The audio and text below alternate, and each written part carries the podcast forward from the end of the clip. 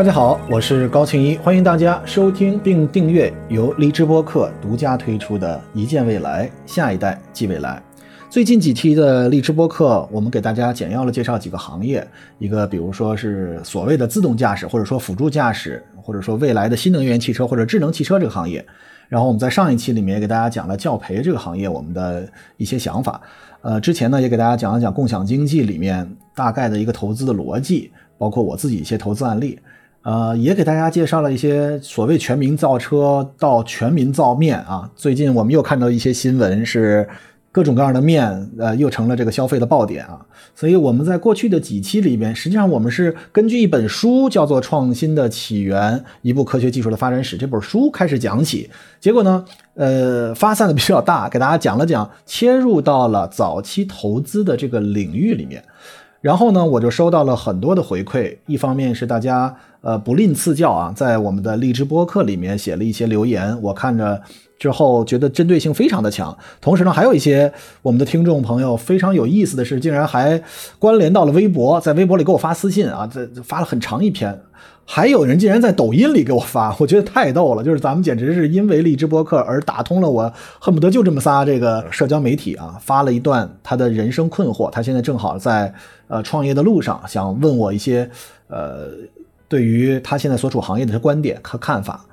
呃，我呢就感慨颇多，就是其实我们本来想跟大家在离职播客里面就是唠唠嗑，这个分享一点我自己的所思所想，但是大家这么热情的一个回馈，让我真的是如临深渊，如履薄冰，所以我就觉得，呃，我身上就肩负起来了更大的责任啊。这个本来我觉得播客嘛，就是跟大家陪伴性的，能够跟大家一起唠一唠，主要呢还有一部分是想给这个日渐长大的汉堡包小朋友听啊。但是现在要进入的环节，可能就是不是为了汉堡包，而是真的是为我们每一个励志播客里面对创业和投资比较感兴趣的我们的听众们。我想用一期不长的时间来跟大家做一个小的总结。呃，是什么呢？是跟钱有关的，叫做融资模式如何设计。这个事儿呢，就是很有意思啊。大家会觉得，有些人会觉得啊，这事儿跟我的生活很远啊。有些人会觉得，我天哪，这事儿我。马上就决定了，我是不是明天就辞职，赶紧去创业啊？所以今天我大概的方式会用一些大家能够浅显易懂、打比方的方式来跟大家说一说，到底我们在创业路上融资其实不是一个关键环节。大家可能会说啊，你这个凡尔赛了，怎么可能钱不是关键环节呢？实际上，我们做任何一个生意，哪怕是生意，你那个真正干的那行才是真章啊！如何挣钱，那是个衍生产品。就好像我说，呃，我今天其实，在呃健身的过程里面，我就突然在想一个人生的感悟，也是跟大家分享。我提了很多次，就是我们科技创新有直接结果，也有间接结果，但是我们不能把很多目前看起来是非常好的结果作为一个直接结果去期待。比如说，我们去健身，健身是为了减肥吗？呃，很多人会说，当然是为了减肥。我今天在微博上发了一个 Exeter 大学的一个研究证明，就是如果你的这个呃 BMI，就是你身体的这个体重指标过高的话，会影响到你的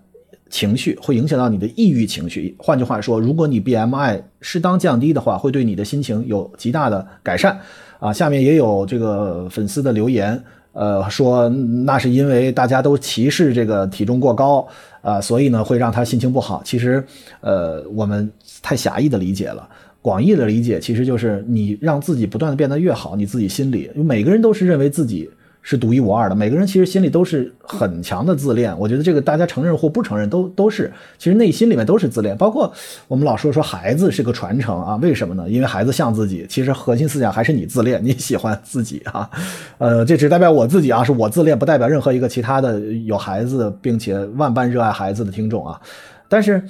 我其实就一直在想，健身这件事情的直接结果是让你受苦，非常简单。就是让你做很多你自己极限以外的事情，比如说我跑步，呃，我最近一段的减肥是因为我有一个节目在录制，而且这个录制要录制很长时间，所以我又进入到我一个减肥周期，我就开始跑步。我跑步一开始是五分钟，后来是十分钟，然后十五分钟，慢慢的，我现在三十分钟就一点感觉没有，我已经慢慢的要奔着一个小时去了。所以健身的核心目的是为了让你受苦，是为了让你的肌肉受到刺激。比如说，为什么要做哑铃？为什么要做器械？是让你的肌肉受到了刺激之后。呃，对它产生撕裂啊！我不专业，但是我觉得我说的这错没错，就是让你的肌肉撕裂，然后它恢复的过程里面你就长肌肉了。你的体脂率是靠不断的有氧运动，不断的去耗你这个身体里的脂肪啊，或者说这个让它代谢出去啊，然后通过有氧运动、呼吸的过程里面，让它就生成了这个二氧化碳和水就排出去了啊！这是我的理解啊，不管它对不对，反正它的结果是对的，对吧？所以。任何一项健身的直接结果就是让你受苦，让你的身体受到阻力，然后你去克服它。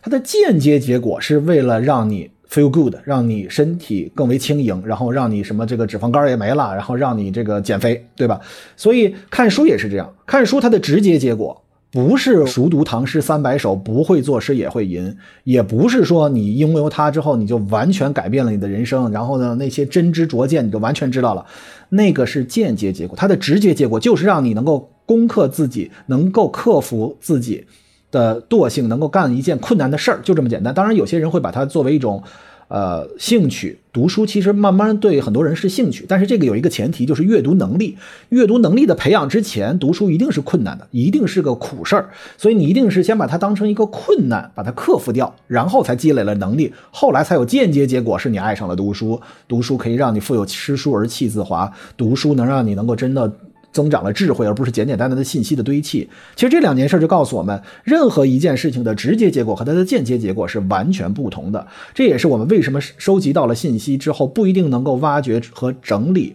出来知识，更不一定能够升华为智慧的根本原因。就是你总是瞄着那个间接结果，你总是把一件事情减肥当成一个目标，你当然觉得这个过程是痛苦。如果你把痛苦当成一个直接结果的话，那其实慢慢你会享受到这个痛苦。这都是我的亲身经历，我我跟大家分享，其实真的不是在跟大家凡尔赛或者在跟大家说教，而是真的，你只要转变一下思路，你的人生可能再对一些事情的看法就不同了。为什么会说这个例子？挣钱对于创业和创新来讲，一定是间接结果才有可能成功。之前有一个企业家，现在有一点点的质疑，他最早说啊，我对什么不感兴趣啊，对吧？大家都在笑话他，说你这个，哎呀，你这个太凡尔赛了，怎么可能呢？但是从另一个角度，我偶尔。会有一点点认同，就是他在最一开始的时候是一种信仰，他一定没有在一开始说把钱。当然，他今天说这个话肯定是一个凡尔赛。但是大家知道，如果对于财富积累，你把它作为一个根本目标的话，第一你会很累，第二它不一定能成。但是你如果把财富的积累作为一个间接目标，而你把你自己要干这件事情作为一种信仰的时候，它大概率会能成。不成的前提，呃，一定是不是你的因素啊？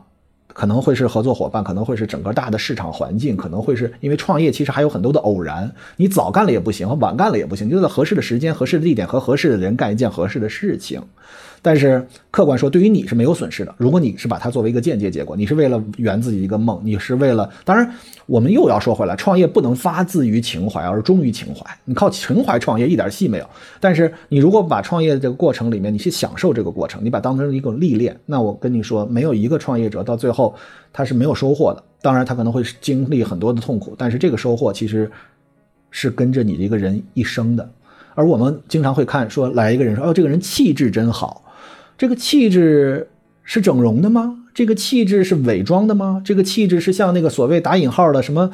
啊，最近有一个人叫什么人类什么高质量男性，那是那样 fake，我觉得简直我看他都要恶心。是这样的吗？一定不是，他一定是他的经历，他之前经历过很多很多的事情，最后所收敛出来的那一个所谓富有诗书气质的话，所谓看起来之后特别有内涵的一个人，这些都是之前的经历经历。过来的，而且很多企业家，其实你看着他，呃，你可能会觉得啊，有有的人怎么谈笑风生，有的人好像觉得身上压着几朵大山。大家知道，任何一个创业者或者说一个创业过程里面的人，他每天所需要面对的很多很多，尤其企业家到后期，他身上肩负的就是每一个 due time，就是每一个，比如说他无论是融资了还是贷款了，他一直以来都会脑子里想的是下一个 due 什么时候到期，那么他一直会想的是。呃，企业现在离呃下一个目标还有多远？这些都是非常非常现实的问题。所以，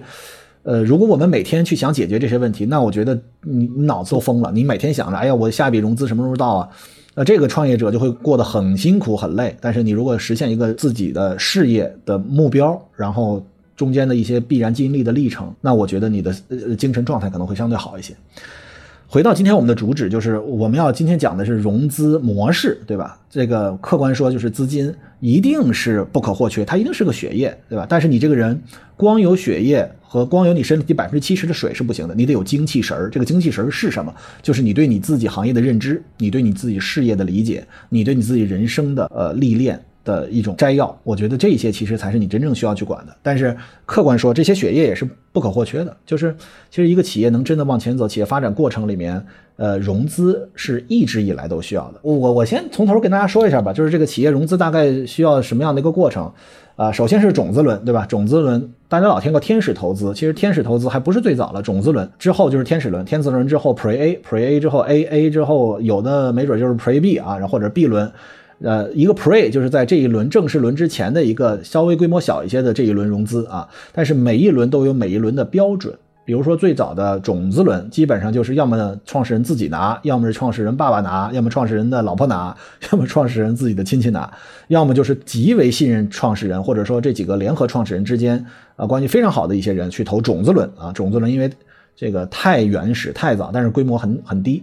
那么对于天使轮来讲，就是在这个商业模式还没有形成之前，那个时候就拿一张白一张纸嘛，A4 纸，大概把你的商业模式或者把你的技术基础呃讲明白，呃大概就能够拿到天使轮。尤其对你这个人又比较相信，比如说原来你是从 BAT 出来的，或者现在比如说做芯片，你在之之前一直在半导体行业，或者你之前一直在从事这方面研究。大家知道最近有一个潮流，就是去高校签教授，比如说芯片行业里面，你做的是这个。这个半导体，或者说你做的是这个芯片，或者哪怕你你做的是机械跟它相关的，你只要是这方面的专业人士，尤其是在高校里面之前做过类似的，那这个很多基金都拿着钱往里冲啊。我具体名字不能数了，所以现在已经形成一种风潮了。那么为什么呢？其实就是早期的时候，我们去判断，我们只能通过这个创始人身上的气质和他要所干这个事情来判断到底适不适合投。所以天使轮是为了让你能够。提出一个模式啊，然后呢，让你雇几个人或者说几个合人合伙，然后能够开始准备尝试验证你的模式。那么到了 Pre A 啊，Pre A 可能就是中间又需要点钱，对吧？到了 A 轮，你基本上模式就得验证了，你所提出的商业模式或者你的技术方案就已经证明它能够行了。剩下的事儿后面就是资本的问题了。到了 A 轮，机构就开始进场了，因为前面可能还都是个人投的。到了 A 轮呢，机构进场了之后呢，就会说哦，那你这个。呃，商业模式已经打磨的差不多了。你现在假设你做了一家店，能证明你卖奶茶啊，你这奶茶卖的很不错，或者换个咱们换最近最热的吧，你的面对吧？你的面做的非常好，对吧？那么我给你投入一大笔钱，几百万美元，假设说你给我复制一下，比如说在这个各个省会城市能不能铺一轮，或者说你呃，因为每个情况是不同的啊。假设说你这个所在的省能不能每个城市铺一家啊？或者说你要是在一二线城市，你能不能一下突然间来到五十家或者一百家？我给你这个钱。进而验证在资本的影响下能不能把你的商业模式扩大啊，也就是它能不能复制啊。到了 B 轮、C 轮，这个我因为我们要讲这个就太长了，我们就先先讲到这儿。因为后边比如说 Pre IPO 和 IPO 啊，然后你 C 轮、D 轮之后到了要上市之前，那可能是另外一个报表，那可能更为金融的角度去分析了。在前面，要么看人，要么看行业，要么。就看你这种模式对行业进行分析了之后的一个基本判断，呃，跟数字和报表有关，但是没有那么相关。我们先讲到这儿。那么在这儿我们就要开始发散了，就是我们到底定义一下早期融资是什么？其实核心思想就是你的企业从哪儿拿钱。呃，如果我们用一句这个相对文绉绉的话呢，就是企业主体怎么最大程度发挥自身的资源优势，以合理合法的方式从各类资本持有人手中拿到。能够最大程度促进自身发展的资金。好，大家一听这句话，说哇，一个大词儿了，又开始。好，我给大家简要介绍，企业主体是什么意思？就是你融资不是一个人去融资，你不是说，喂，我高新一要开始融资了，大家能不能给我投点钱？不是，而是一个企业主体。那么企业主体融资了以后，他要发挥自己身最大的资源优势是什么意思？就是说我拿到这笔钱，我不是为了来发工资啊，我不是为了让这件事情，或者说不能全部拿过来发工资，或者让我这个苟延残喘下去，而是为了能够让你的资源配比更好。就早期的、中期、后期的投资人，他是需要带一定的资源进来的。比如说我有一些渠道，比如说我有供应链，比如说我有你的目标人群的影响力。那么这样的人投进来之后，能够发挥你自身的资源，不仅仅是钱，合理合法，这毫无任何疑问。呃，当然，在这个圈子里，我觉得博弈的人或者投机者居多，因为大家知道，早期投资者里面真的是理性的人不太多，绝大多数是非常的投机啊。这些人其实真的就是在过去，比如说在区块链的时代，呃，二零一八年的时候，大家可以看到一系列的人都纷纷成跳梁小丑一样的进入到这个所谓的币圈，然后就开始啊，这些人有些人可能就再也回不来了。啊，因为他们所做的事情可能触犯法律了。咱们说拿合理合法去要求，都是对他们的高标准要求了。他们真的是游走在法律边缘，很多他们所做的是不合法的，当然也也他们受到了法律的惩罚。那么后面这一句呢，叫做从各类资本持有人手中，这种就包括机构，包括天使投资人、个人啊，甚至这里面后面我会给大家讲，这里面还包括早期的时候，你完全可以不用去做股权融资。你可以去做债权融资，你甚至可以用其他的一些方式拿到资本。大家知道之前这个吴京啊，他的太太在采访的过程里面，问了一个导演，然后说这个，你觉得这个自己把家里房子给抵押了来拍电影好不好？那个导演说绝不好，因为这是圈里一个共，就是一个共识，就是你不能用自己的钱去拍电影啊。呃，这句话呢，其实，在早期投资领域里面也有借鉴作用，但是不一定一定的，因为很多人其实，在早期创业者都是，比如说这个所谓的拿家里的储蓄，或者说甚至把房子给抵押了，然后去创业。我其实跟那个导演一样，我也是不鼓励这件事情的。但是我看到过很多这样的案例，他真的是这么做的。但是从事情的另一个角度，我觉得他是有违这个规矩的。为什么呢？是因为。呃，做导演，或者说你你自己把自己的房子抵押了，也相当于资本，呃，是你自己出的。当然，呃，你在这里面算有绝对话语权，相当于你既是制片人又是导演，你在这个片子里面一定会有你的很大的你的痕迹。但是大家知道，这也许是个好事儿，你能够成功。你的这个电影大卖之后，这个债也还了，你也挣了，名声也来，但是真正是小概率。我见过很多时候，包括我自己也经历过这种过程，就是当你认为自己 all in 的时候，也就是当你把这个自己最后一丝资本放在了这个竞争台上的时候，你那个时候的思维是不客观的，因为我觉得我已经输无可输的时候，你非常你会做出一些不理性的决策和判断。进而这些事情其实是影响你的发展的，影响你的这个专业的，包括你拍一部电影，对吧？那但是如果你你拿到了外界的钱，外界有一定的监督，有一定的这个，尤其比如说比较大的资本，当然我另一方面他们其实有有的时候也挺碍事儿的啊。当然这一个事情从两个方面说，有更多的人的意见之后，你都听不同的角度，但是决策权还是得在你身上。就像我们在开这个所谓的辅助驾驶汽车的时候。说我们让渡一部分的驾驶权，但是绝不是把控制权让给别人。所以我觉得这是需要我们去调控的。一定在创业过程里面不能是谁的话都听，但是一定也绝对不能只听自己脑子里的那一个声音，因为那样会带来很大的问题。所以刚才我们给大家说融资模式这一句话，其实就是一个非常非常重要的点，就把你钱从哪儿来，干嘛去啊？然后呢，这里面其实可以细分出很多的维度啊。我觉得第一个是用什么融资，这是没什么可说的。比如说早期的时候，你用公司的一部分股份，对吧？啊，但是这个用什么融资？到后来，比如说罗永浩为什么会欠了那么多钱？锤子的时候，其实他在融资的过程里面，呃，我不了解具体的情况，但是一些通例，就是我看到他的遭遇。当然，我非常呃认同罗永浩，而且我非常尊重罗永浩。我觉得一个甄嬛传啊，一个甄嬛者是一个绝对值得尊重的。我觉得不仅仅是因为他有很好的口才啊，更是他这份责任感。那么它实际上呢是应该在这个融资过程里面，因为融资的主体是公司的话，你要知道，这公司的法人只要没有犯法，他是不承担什么责任的，对吧？就是你我公司融资，包括我公司欠的债是公司有限责任公司，就是我如果法人还是股东，我以我认缴的股份向公司承担责任，对吧？之后你都跟我没关系了。但是，一般呢，在融资的过程里面，他们有两种方式，一种对赌协议，一种签那个无限连带担保责任，也就是。你不签，我就不给你贷款，或者我就不给你融资，这个就造成了很多这个主要负责人，就创业过程里面的主要负责人呢非常被动。所以我猜他当时应该是签了一些这个无限连带担保，就是自己要担保自己公司的这一笔笔融资，最后如果还不上，就自己个人来还。所以这也是发展路径中的一个问题。那么。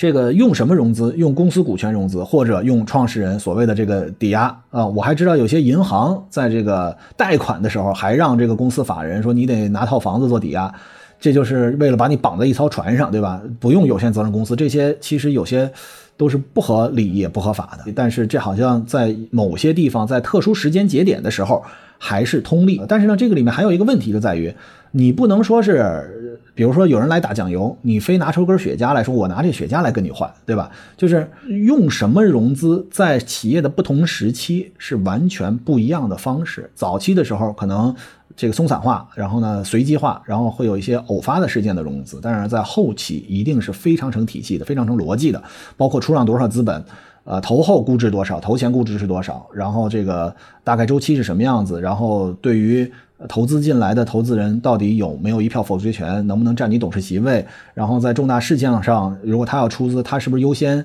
他还是劣后？等等等等，会有一系列一系列这样的问题。那么刚才这一段话还有一个向谁融资的问题，对吧？这个向谁融资，其实就是对方可能是个人，可能是一个投资机构、有限合伙，也可能是一个企业，对吧？甚至可能是你上下游的一些公司，对吧？比如说你要做一件事情，我假设说我就卖面的，那我如果卖给卖烧饼的或者卖煎饼的，是不是就是他是我下游公司，他是采我的采购方，也有可能这样，对吧？那么这个用什么方法融资，其实这就是我们最后这点时间里想给大家说的，就是。呃，融资的方法，股权投资、债权融资、抵押贷款等等，这都是一揽子融资工具。大家可能别觉得抵押贷款这事儿就很很可怕，其实抵押贷款这事儿也是有很多方式啊。他们的优优缺点是不一样。比如说股权融资啊，这个资金的持有者以股东的身份向企业注资，这就是股权融资，你需要把股份拿出来，但是呢，你不需要偿还这部分股份，对吧？但是新股东进入呢，就需要把原来的股份稀释，不仅按股本的比例参与分红，同时呢，如果股权融资过多了的话，可能会使创始人的这个失去了对企业的控制。这个呢，举个例子，就比如说你在滴滴，他所占的股份就百百分之几，但是呢，他拿的投票权相对要大一些，所以股权稀释了，或者说把股权卖出去融资进来，跟你让渡这个投票权这两件事。比如说在京东也是一样的方式，所以呃拿。